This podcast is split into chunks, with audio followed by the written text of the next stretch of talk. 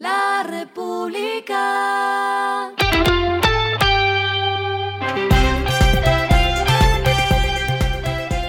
Al final de la jornada, esto es lo que debes saber sobre el comportamiento de los negocios, las finanzas y la economía.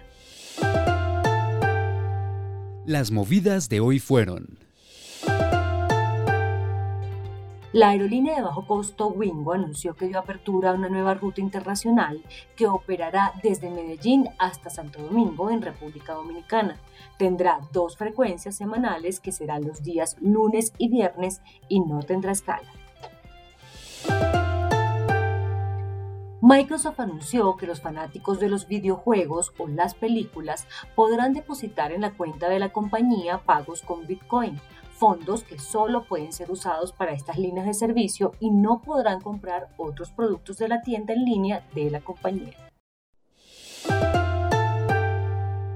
Falabella, en asocio con el fondo Visum Rentas Inmobiliarias, anunció la construcción de uno de los centros de distribución más grandes que tendrá Colombia.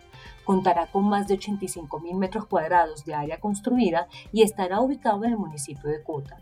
La inversión es superior a los 500 mil millones de pesos. Lo que está pasando con su dinero. En enero, los bancos alcanzaron utilidades por 1,09 billones de pesos, lo que significó un aumento de 91% frente al mismo mes del año pasado.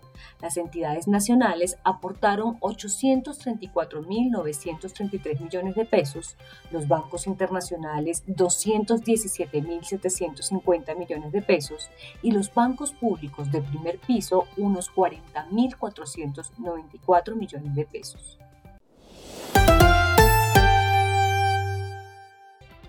Los indicadores que debe tener en cuenta. El dólar cerró en 3.746,51 pesos, subió 22,72 pesos. El euro cerró en 4.092,31 pesos, subió 7,69 pesos. El petróleo se cotizó en 96,98 dólares el barril, la carga de café se vende a 2 millones 10 mil pesos y en la bolsa se cotiza a 2,98 dólares.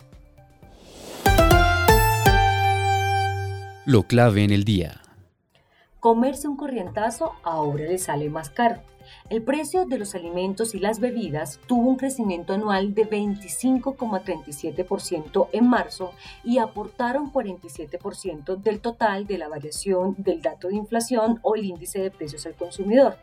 Hace varios meses el corrientazo está superando su mayor dato histórico que se dio en febrero de 2017, según explicó el DANI. En el tercer mes de este año, es decir, en marzo, las comidas en establecimientos de servicios a la mesa crecieron 14,7%. De esta cifra, el corrientazo significó 10% y el restante corresponde a comidas rápidas. Si quieres saber cuáles son los tres alimentos que más han subido de precio, son los siguientes. La papa aumentó 110,22%, el precio de los plátanos subió 82,57% y los aceites comestibles un 45,13%. A esta hora en el mundo. Un reporte de Moody's destacó que la invasión de Rusia a Ucrania exacerbará la ya elevada inflación y afectará el crecimiento económico en América Latina, si bien la región sufrirá un menor impacto que otras áreas del mundo. La aceleración de los precios de la energía y las sanciones económicas contra Rusia están complicando el acceso a las materias primas industriales y alimentos clave de América Latina. Las presiones inflacionarias en la región se moderarán en el segundo semestre del año.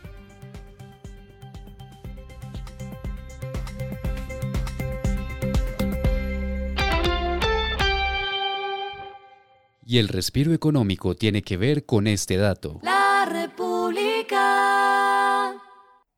Los investigadores del MIT Sloan Management Review realizaron un estudio en el que se le preguntó a empresarios y a trabajadores de 12 países el impacto que está teniendo el teletrabajo en el funcionamiento de las empresas y las relaciones personales dentro de ellas. El resultado es que 76% de los directivos confía en la eficiencia del teletrabajo. Entonces, a teletrabajar. La República. Y finalizamos con el editorial de mañana. El populismo consume la democracia en Perú. Las recientes protestas de Perú, los 30 ministros que han asumido carteras en menos de 12 meses y 5 presidentes en 6 años lo hacen un país con visos de ingobernabilidad.